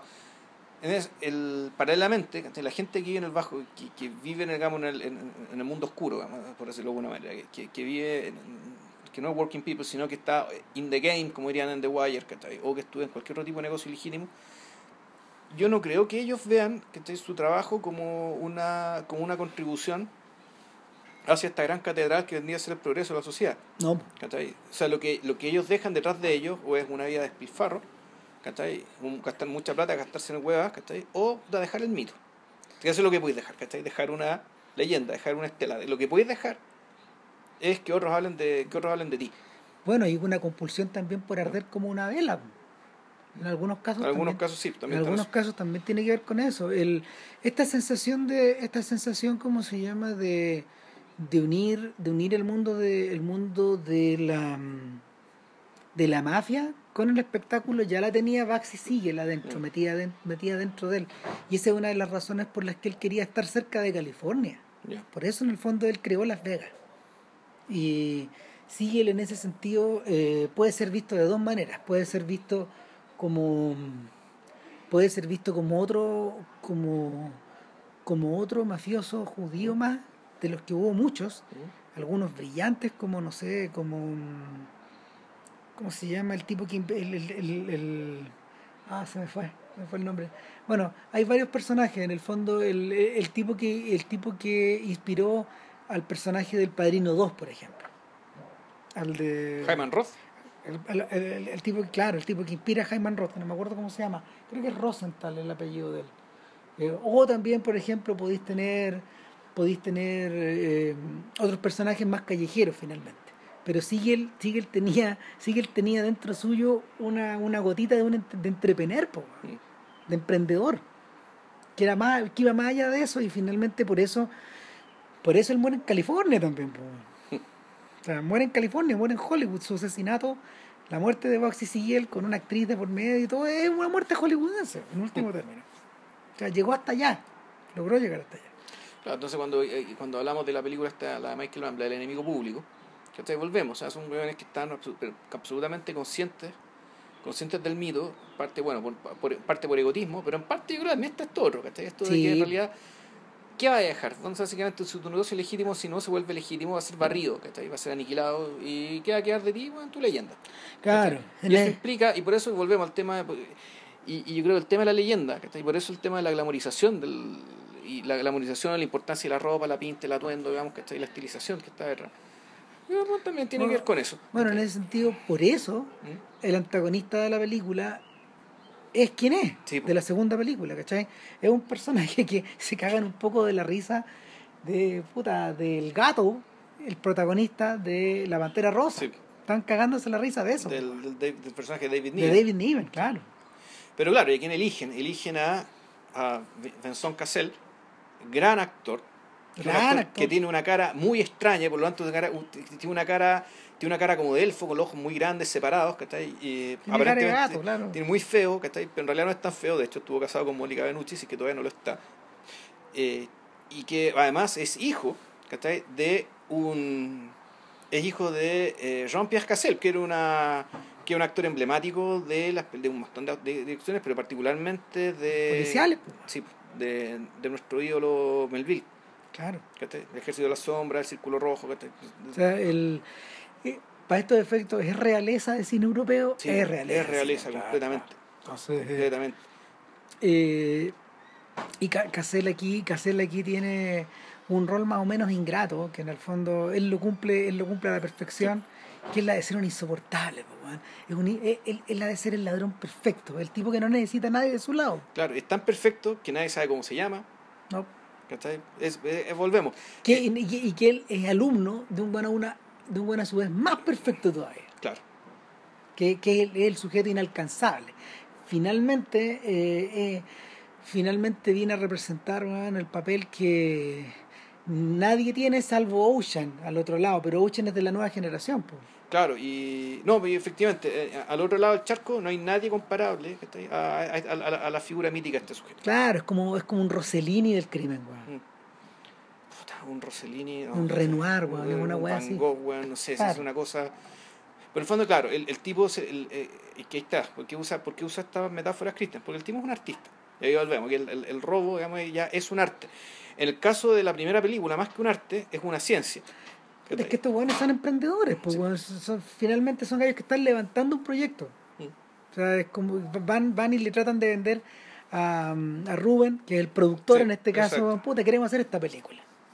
¿Cachai? Y sabemos que tenemos que usar este equipo, vamos a, usar, vamos a trabajar sobre esta trama y Pero- estos temas, pero... Pero que tiene, pero tiene elementos más científicos que artísticos. sí, claro, pero sí. Tienen artísticos también, pero Yo diría, yo diría que más gringos, más... más, más como del hacer. le tiene que ver más high tech por un Claro. lado ¿cachai? más, más más coordinación más coordinación de task, de, ta- de lo que sería un task force ¿cachai? ya en cambio en tiene este- ciertos perdón tiene ciertos Sí. elementos de las películas de Misión Imposible Sí. se ríen un poco de esa weá finalmente al final o sea en, en un mundo donde hasta Tom Cruise se ríe de esa weá un poco de, de, de- de esta de ridícula que él mismo ha hecho claro porque finalmente optó por convertirse en en Buster Keaton. Ya. O sea en, en hacer él estos trucos en, diseñar él la, la- las hazañas etcétera eh, es un poco eso. Entonces eh, al otro lado no, pues al otro lado estamos hablando weón, de Truffaut, de Godard. estamos de- hablando claro, de ladrones que son a, a su vez son artistas artesanos y son creadores porque trabajan solos esa es una cuestión muy importante Incluso su amigo, su amigo Eddie Izzard, que trabaja solo también. claro O sea, bueno, trabaja con un asistente rubia que es el peor de los clichés, como dice el Claro. mismo weón, ¿no? pero que también se ríe claro. eh, pero es un weón quintesencialmente británico, que está Claro. escondido, que él trabaja Exacto. solo y es un, es un contratista. Es un contratista, pero que solo te soluciona ese problema. Va y soluciona el ese un problema. consultor Claro. Exacto, como un consultor de guion, weón. claro. Entonces, al tratar de ellos, estos, estos gringos, estos gringos sábelo todo, eh, al tratar de hacer un, al tratar de hacer una película en Europa, les va como el hoyo, finalmente. Eh, y porque no conocen las reglas, no conocen los sujetos, caen en todas las trampas. Claro. eh, y finalmente, finalmente caen todos presos. Quedan todos en una celda en una celda subdesarrollada ¿cachai? que Incluso, perdón, incluso cuando, cuando Damon ha tratado ya de hacer la trampa final, que es involucrar a, a, a Julia Roberts a la, a la mujer de Ocean, porque tú sabes que se parece a... A ¿cómo Julia se- Roberts, ¿cómo se llama? cómo Sí, se llama? ella es ella. Ella ¿no? sí. Oye, pero Claro. es igual, ya disfracémosla, Claro, es un recurso claro, desesperado, tenemos que hacerlo. Exacto. Y, y, y, y- y la vuelta final es cuando, no sé, pues estos buenos divisan a Bruce Willis en el hotel. Claro. ¿Qué hace de Bruce Willis? Claro, entonces...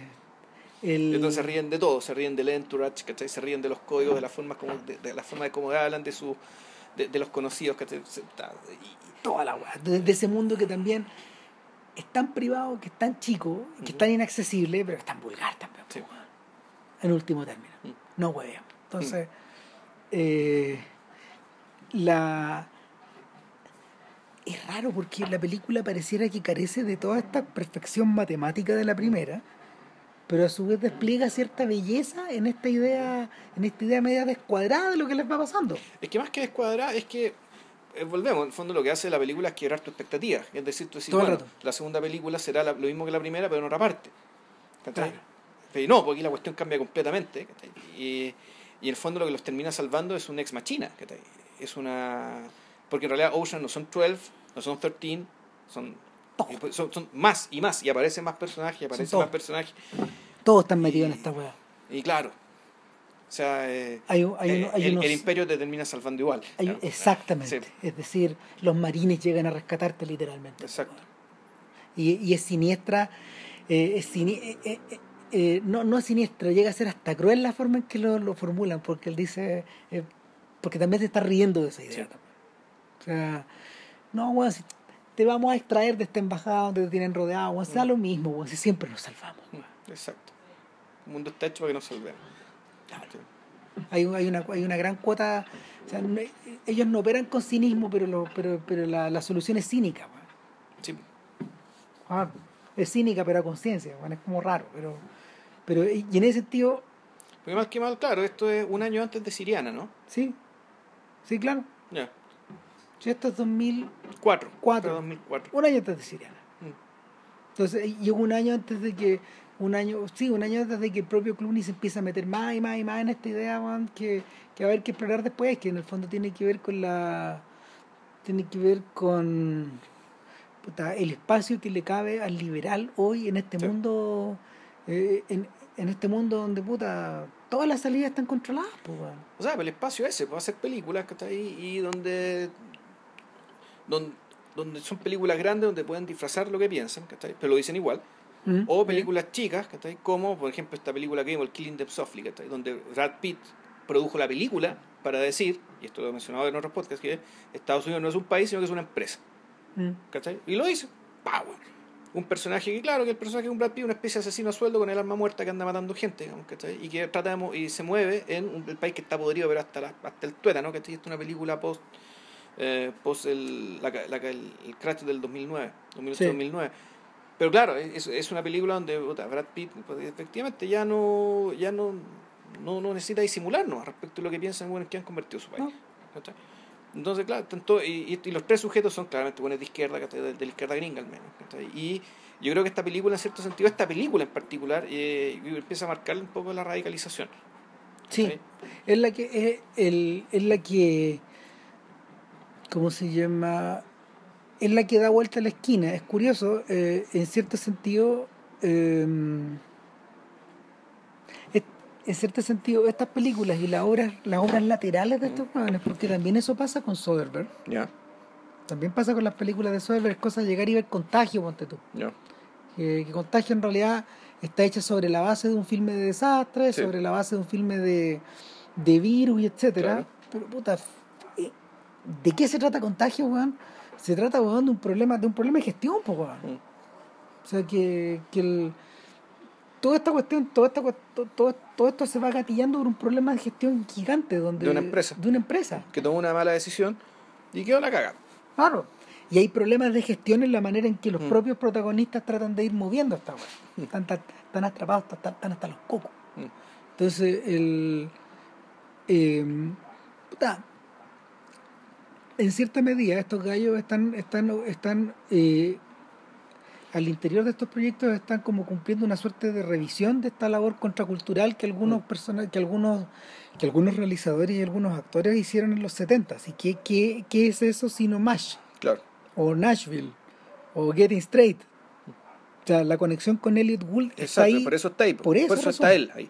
por esa Exacto. razón, porque, porque finalmente eh, Gould era lo más, era Gould era el pájaro dodo en esa época. Era un sujeto, a ver, prim- a ver, era, era un comediante que había, había quedado elevado al nivel de estrella, siendo un actor en general de reparto, digamos. Claro.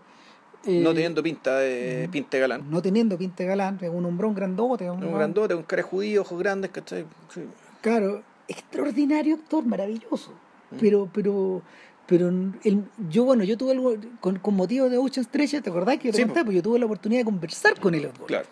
Me dijeron, tenemos un phoner, pero obviamente no va a ser ni con Pitt ni con, con Clooney, es con Elliot Gould. Démelo. Obvio que sí. Y, y de hecho no hablamos para nada de Ocean's 13, pues, hablamos de las otras películas. Ocupé el rato en, en hablar, de- en llevarlo hacia atrás. Pues, weón. y, y el corazón de la discusión en esa época, que lo, lo, lo- lo- ¿cómo se llama? Lo, lo transcribí en un artículo en algún momento. Vamos a ver si lo revivo con motivo de esto, lo, lo reposteo y todo, pero, pero el, el corazón de la discusión era preguntarle cómo fue él, cómo fue que él, un weón duro de izquierda, eh, logró moverse en Hollywood durante un rato, weón, sin que lo agarraran del cogote.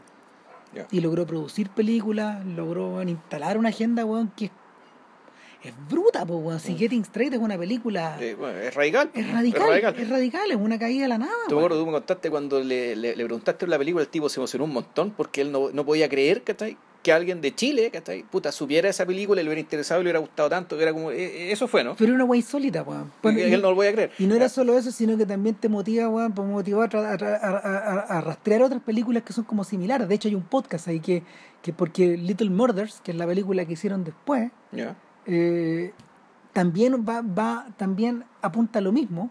Es radical, pero acerca como de la institución familiar. Ya. O sea, es es una, es una película acerca de, puta, también una familia judía, que, que en el, es el mundo de Gulf, en el fondo, de- eh, el mundo de su juventud. Es el mismo mundo, es interesante, es el mismo mundo eh, de, eh, de Philip Roth, Ya. es el mismo mundo de Woody Allen. O sea, también New York. Él. Sí, claro. Ya. Pero, pero claro, aquí, aquí se están yendo, aquí se están yendo a cachos contra la familia y, y, y, y contra la cárcel finalmente. La cárcel familiar. Entonces, y, la weá dura, dura, dura por lo mismo. Eh, entonces, eh, ¿Y qué te decía él?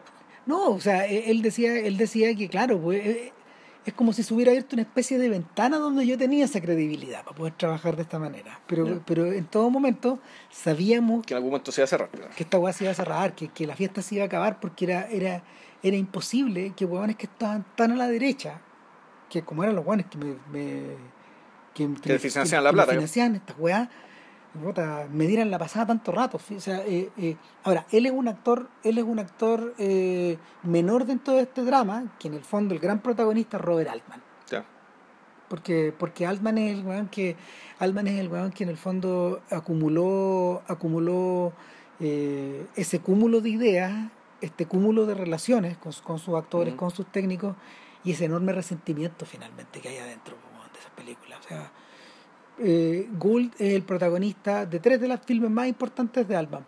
Eh, El largo de Dios. El Largo Adiós, eh, MASH y California Split. Ese que todavía no la veo. Puta, California Split, no, California Split es una obra maestra, weón. Es, es- es la historia, es la historia de, de George Segal y de, eh, de actor Gould, George Segal. de- del actor George O sea, Segal. eh, claro. ellos- dos, ellos dos que son en el fondo unos, weón, unos jugadores profesionales en California. Eh, y que y que puta, después de, después de muchos altos y bajos, weón, deciden ir a hacer, deciden ir a romper, deciden ir a quebrar un casino eh, en Búfalo. Ya. Y, y puta, O sea, atraviesan todo el país. Es Buffalo, Claro, New York, ¿no? O sea, claro. está en Nueva York, ya. exacto, y, y la, la, la historia que es bien atroz en el fondo es la idea, es la idea de un caper también, Ya. Pero hecho por dos personas que finalmente tú las ves como comunes y corrientes. Ya. Son, son unos jugadores, cachan Mm. cómo funciona el sistema, no son inocentes, pero son ellos contra la máquina. Ya. Es una idiotez. Y ya todo la de perder, obviamente. Por cierto. Entonces, eh, es el hombre desnudo contra la máquina. Ya. Y, y es la cagada, porque finalmente finalmente también tenéis que tener algún componente medio suicida para hacer esa weá. Sí. Y, y, y, y si lo y si lo y si lo observas en y si lo observas en los términos de en los términos en que Altman o Gould lo planteaban en sus en sus trabajos de los 70 puta, había algo de suicida en esa weá o sea en el fondo era como pegarse con la cabeza van hasta sangrar con esta weá digamos. o sea porque porque las películas que las Mm. Sabiendo pe- que la pared no se iba a caer. o sea, eh, Claro. las, las películas de las películas que Altman logró financiar en esa época son insultivas respecto de cada institución americana. po.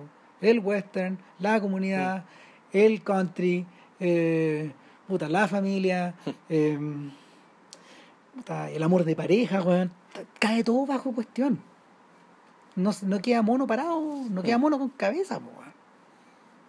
Y evidentemente que hoy en un mundo corporativo en intentar hacer una crítica contracultural en ese sentido puta es, eh, es como mm, eh, puta, bien, bien, bien- podrías po- podría pecar de ingenuo si lo hiciera así y es por eso que Weintraub y, y es por eso que el accionar de Weintraub con el de Soderbergh hace sentido al final Me concluyo en el fondo de, claro, de disfrazar esto, lo, lo disfra- disfrazarlo en K-pop.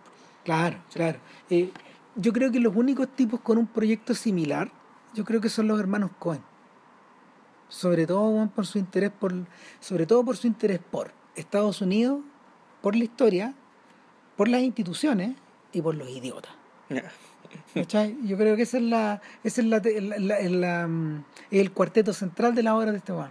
Porque en el fondo los filmes, los filmes de los filmes de, Co- de los Cohen son sobre el, son sobre el idiotez. Son sobre la son, son sobre la estupidez humana, weón, o la, la sandez o la porfía. Eh, y, y, que en algunos casos llega a ser patológica. Y, está centrada particularmente en los tipos que están a cargo de las instituciones, los buenos fundadores. pues. O sea, un weón como el gran Lebowski, no como el Dude, no como el Dude Lebowski, eh, es el peor de los ejemplos al respecto. es un hoyo negro, weón, donde todo se pierde. Es un hoyo negro repleto de plata, weón, pero que no podéis tomar.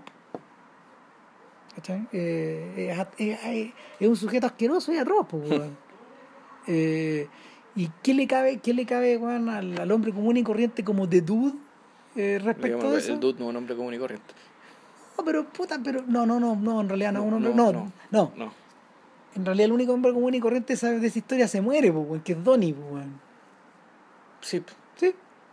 Él es el único persona como de... de, que es más o menos normal. que es como de a pie. Claro, porque puta, Jesus no es normal. El, el guatón Walter Sobchak tampoco es no, normal. tampoco es normal. y menos el menos el, el, cowboy que narra la historia, digamos. El, No. Elliot Gould te iba a decir, no, pues, eh, ¿cómo se llama ese Uh, actor? ¿cómo se llama este viejito? Sí. Puta. Eh, nada, pues, entonces el, el, el, el, el fondo, en en el fondo, en el fondo los Cohen también tienen un proyecto contracultural, pero llevado de otra forma. Mm. O sea, eh, Pero puta, lo que pasa es que en el fondo la idiotez también le- uno podría decir la... Claro, bueno, ahí también, ¿qué es lo contracultural? ¿Cachai? Contracultural es ser de izquierda, contracultural en realidad es, es- es- es un poco más que eso, ¿cachai? Porque a claro, esta altura yo creo que tenéis que ser más que eso. Claro, porque la, en el fondo puta, tú también puedes ser de izquierda y puedes bueno, creer en la burocracia, ¿cachai? Eh, vivir de cierta manera, solo que la diferencia es que puta pagáis más impuestos y te, eres partidario de pagar más impuestos y se paga más impuestos, de que se trata de mejorar a los inmigrantes, ¿cachai? Y eso es ser de izquierda, pues en buena medida, ¿no? Mm. Ya, la, la, el- la el- el- lo contracultural puta, un, ya un, un- es un poco más allá, ¿cachai? Que claro, Mm. suele parecerse a la izquierda, ¿cachai? Porque los enemigos son los mismos. Pero bueno, también Y, puede e incluye, los, ene- incluye a la gente de izquierda entre los enemigos. Sí, claro. O sea, o sea, la, la caricatura que se hace respecto de cierto tipo de militante comunista, tú que en el fondo es gente muy conservadora, ¿cachai? Puta, sí. Muy, muy conservadora. Bueno, la misma caricatura que podía ser, weón, de los... De los eh, puta, Que hiciste de- una caricatura, digamos. o sea, Sí, claro, no, es es una la- caricatura, pero no del todo. O sea, tú Mm. la, la, la historia de Claudio tú, por ejemplo.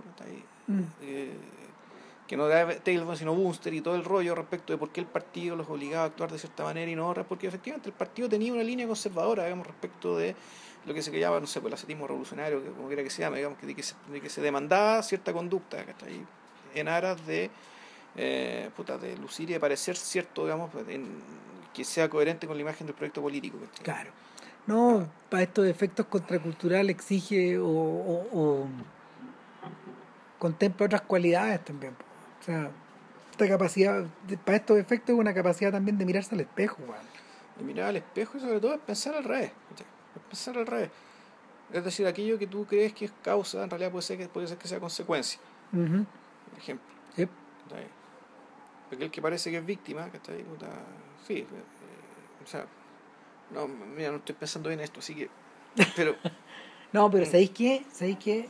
Dentro, de- dentro de la lógica de los filmes de Ocean, eso funciona así. pero claro, otra cosa es, ¿serán contraculturales los filmes de Orson? Son más bien, pues son películas de izquierda, son películas hechas desde la izquierda, ¿cachai? Eh, en el, Yo siento que el proyecto de Pete, ese sí es contracultural. Las juegas que hace, las películas que financia, mm, ¿cachai? la forma en que se acerca a estas juegas, digamos.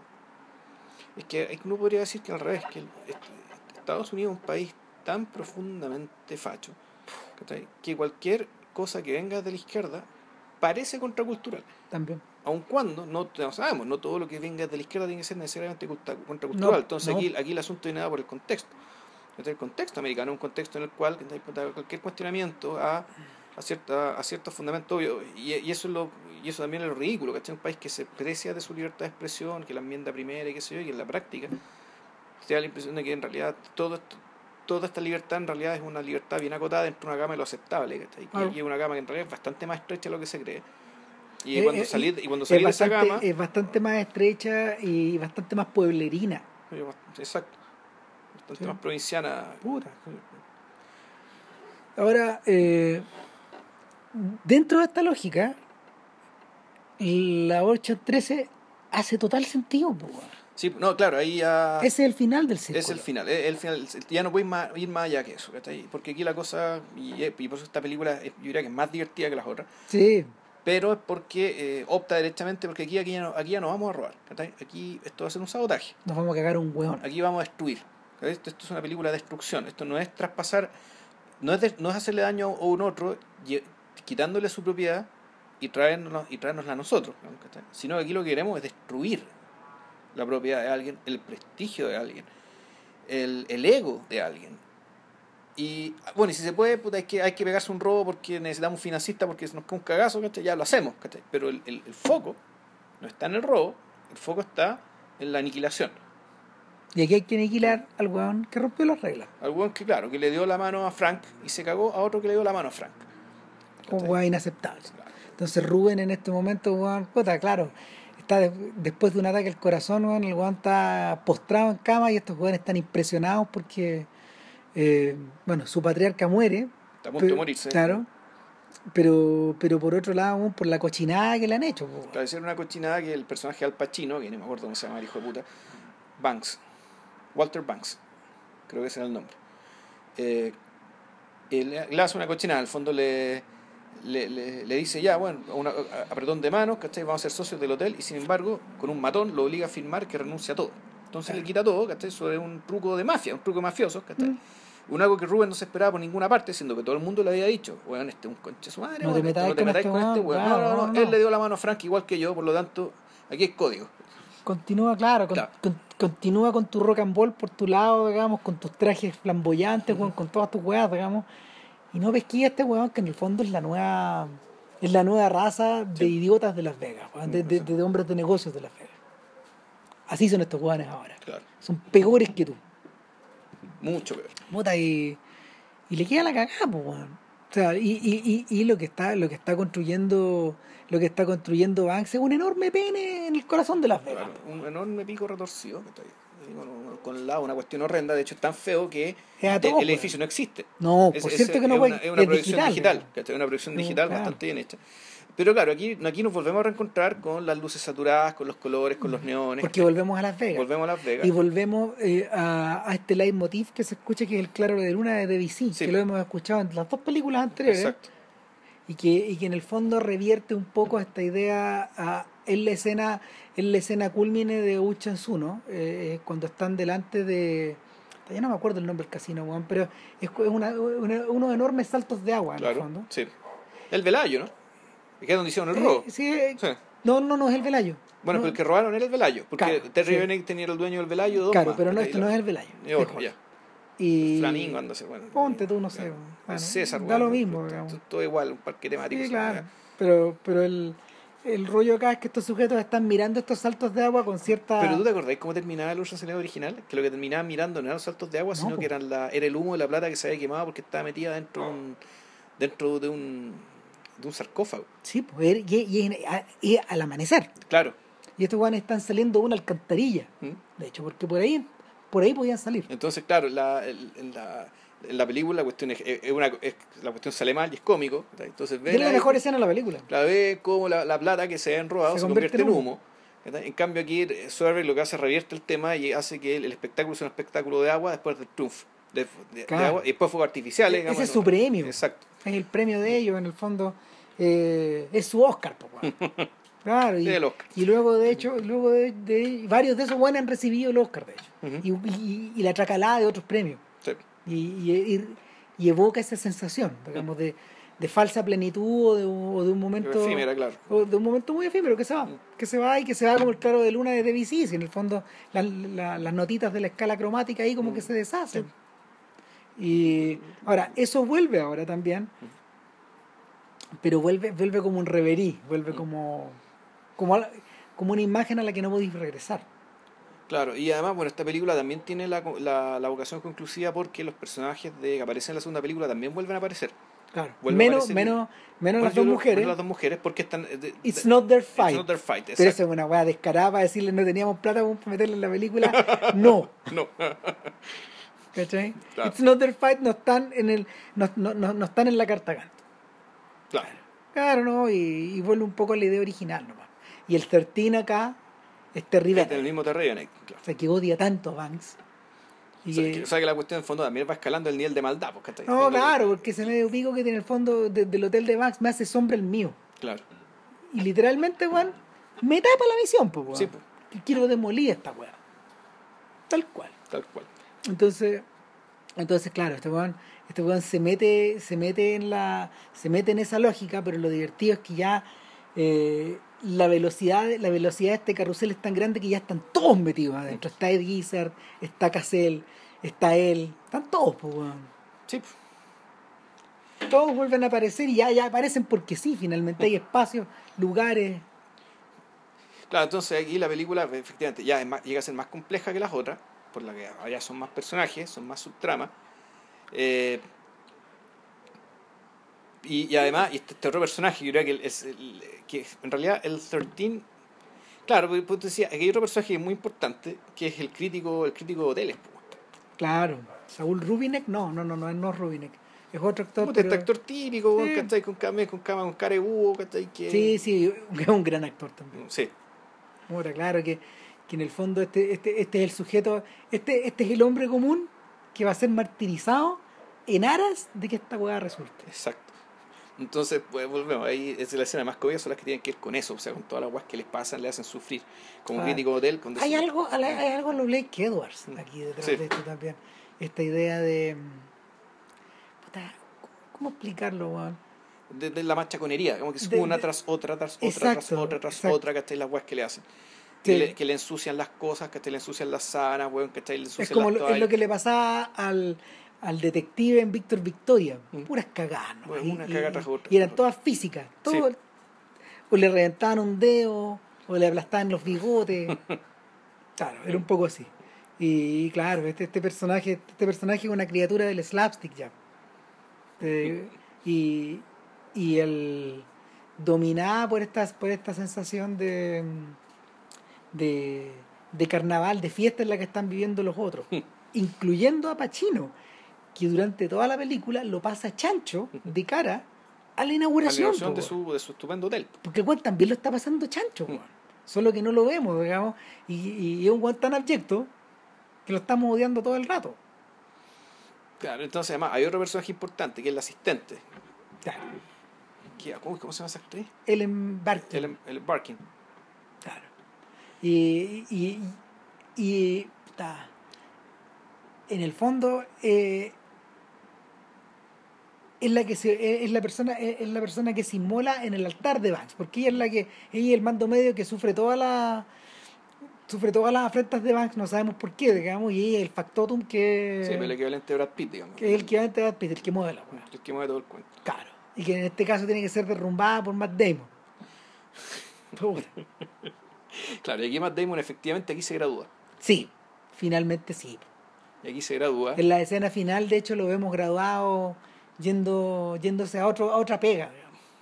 Está en otra, weón. Mm, A pesar de que en los dos, el filme, en el filme anterior aparece su mamá, que él es Deus Ex Machina, claro. que le salva la situación, y luego aparece el papá, Aquí aparece que, el papá. que es exactamente la misma situación. Es exactamente, sí. Si en el fondo por eso esta película es como el Rush de la trilogía, el fondo la que tiene contiene todo. Sí. ¿Cachai? Y claro, y el tema, y el, tema también de la, lo que decís tú, pues, lo que las mujeres, no es not their fight, ¿cachai? Por eso como, como metieron elemento femenino ¿cachai? con el personaje del, embar- del embarking. Claro. Ahora, ahora bien, eh, hay una cosa que es divertida y que tiene que ver con la actitud que ellos tienen a- que ellos tienen frente a la industria del espectáculo.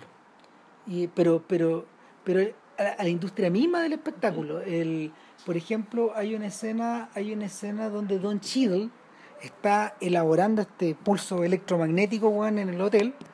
En las espaldas de él se está, en las espaldas de él se está demoliendo el Ujú. hotel que Terry Bennett quiere ocupar, ¿te Ujú. acordáis? En la primera, que es el, el- el antiguo hotel de Rubén, pero él está viendo todo por la tele. Y está así como, ¡ah! y el hotel cae por la tele y a toda raja, pero él está teniendo el espectáculo a sus espaldas. Claro, exacto. Y ni lo pesca, weón. No, lo ve por la tele. Claro, está esa weá. ¿cachai? Está esa cuestión. Y eso se vuelve a repetir, eso se vuelve a repetir eh, otra vez en la, en, la, en la actitud que estos personajes tienen cuando, cuando el personaje de Cassell los liquida una y otra vez en los robos, por ejemplo. Ya. Oh, ¿cachai? Es como si estuvieran viendo. Es como si estuvieran viendo el robo, un robo por televisión, po, una, una película, weón. Una obra de arte. Una obra de arte, claro. Es como que estuvieran viendo la Mona Lisa colgada, weón. Mm. Eh, No, de hecho, cuando Cassell aparece al final, le aparece disfrazado de, de los mismos neones. ¿Cachai? Que tenía una cuestión de colores que tenía simulada, que, que se mimetizaba con los neones que estaban detrás. Basta ya, Entonces, esta película, yo creo, también un poco se descuadra. Empiezan a pasar cosas que incluso rompen con su propia lógica disparatada, ¿cachai? Sí. Ponte tú el hecho de que era un temblor, pues, crean un temblor o, o cuando el, uno de los hermanos tontos el que se mete en el computador para alterarle las caras, ¿cachai? Los tipos, ¿cachai? Para que no los reconozcan. Sí, pues, y lo altera en tiempo real. eh. Lo altera en tiempo real, ¿cachai? Porque supuestamente Radio Chuck lo, estaba preso, anda a saber dónde está. Sí, parece que estaba preso, lo han tomado preso, no tuvo que aperrar él. No, claro, porque este weón ya, este weón que siempre está superado por la situación, finalmente queda superado y contrata, contrata, se auto boicotea y se auto se, se, se, se de- se me- se deja que lo metan preso para que Eddie Izzard pueda hacer la weá que él no puede. Ya. En el fondo llega, él también llega al, él también llega al borde de su Sí. mundo. ¿Cachai? Y esto es como llegar un poco al borde de eso. Es Mm. tan así que, que por eso se entiende que, que no va a haber otra, digamos. Ahora No. va a haber va a haber una Ocean femenina. Ya. Que también, eso sí me hace sentido, que es una cosa que, que es un proyecto que Soderbergh se ha tomado medio parecido a Magic Mike XL Ya. O XXL en realidad, así se llamaba la weá.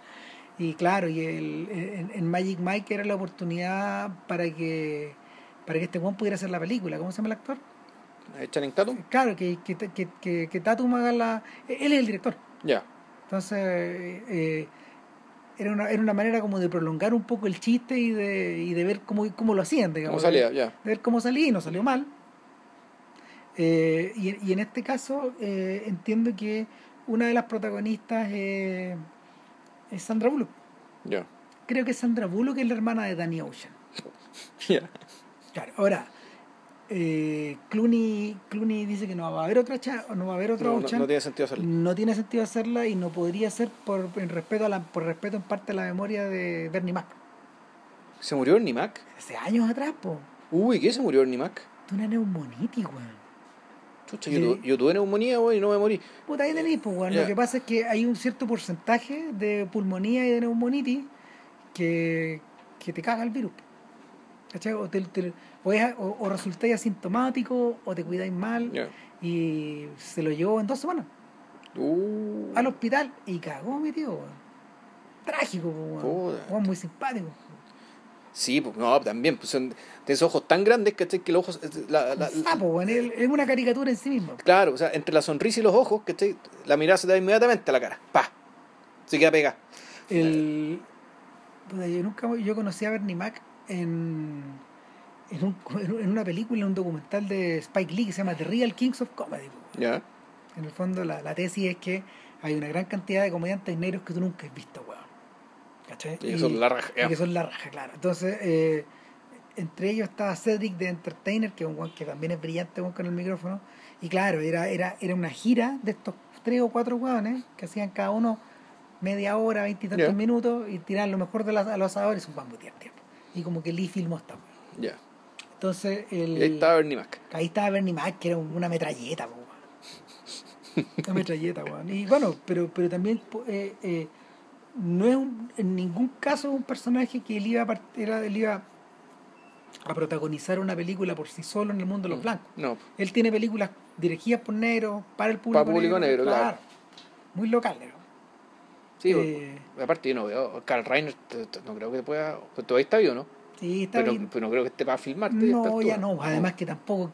¿Quién lo reemplaza a él, po, weón? ¿Mel Brooks? No, po. Podría No. haber sido, digamos, pero no. No, porque- Puta. Nada, pues, vean y repítanse. están en Netflix las Están- tres. Sí, claro. Está en Netflix las tres y pucha. En el fondo es como acordarse de. Bueno, es, es otra época. ya es otra ya época. es otra época. Ya es otra época. Ya es otra época. De hecho. eh, han pasado tantas weas, Estados, eh, Estados Unidos está tan cambiado. bueno, que- la, la asociación de Weintraub con Soderbergh terminó muy feliz eh, porque ellos pudieron hacer un proyecto que se llamaba Behind the Candelabra. ¿Ya? Y de nuevo está esta weá del espectáculo, del Ujú. glamour. Es la, y, es con, y, es- un proyecto que, que Soderbergh empujó, empujó mucho rato. Él quería hacerlo para el cine, no resultó, lo terminaron haciendo para HBO. ¿Ya? Y es, es la vida, es... es, es, em, Es la de Liberace, es la vida de Liberace. No, es un episodio de la vida de Liberace. Ya. Que en el fondo es, es- Michael Douglas el Liberace y la pareja, la pareja de él es Matt Damon.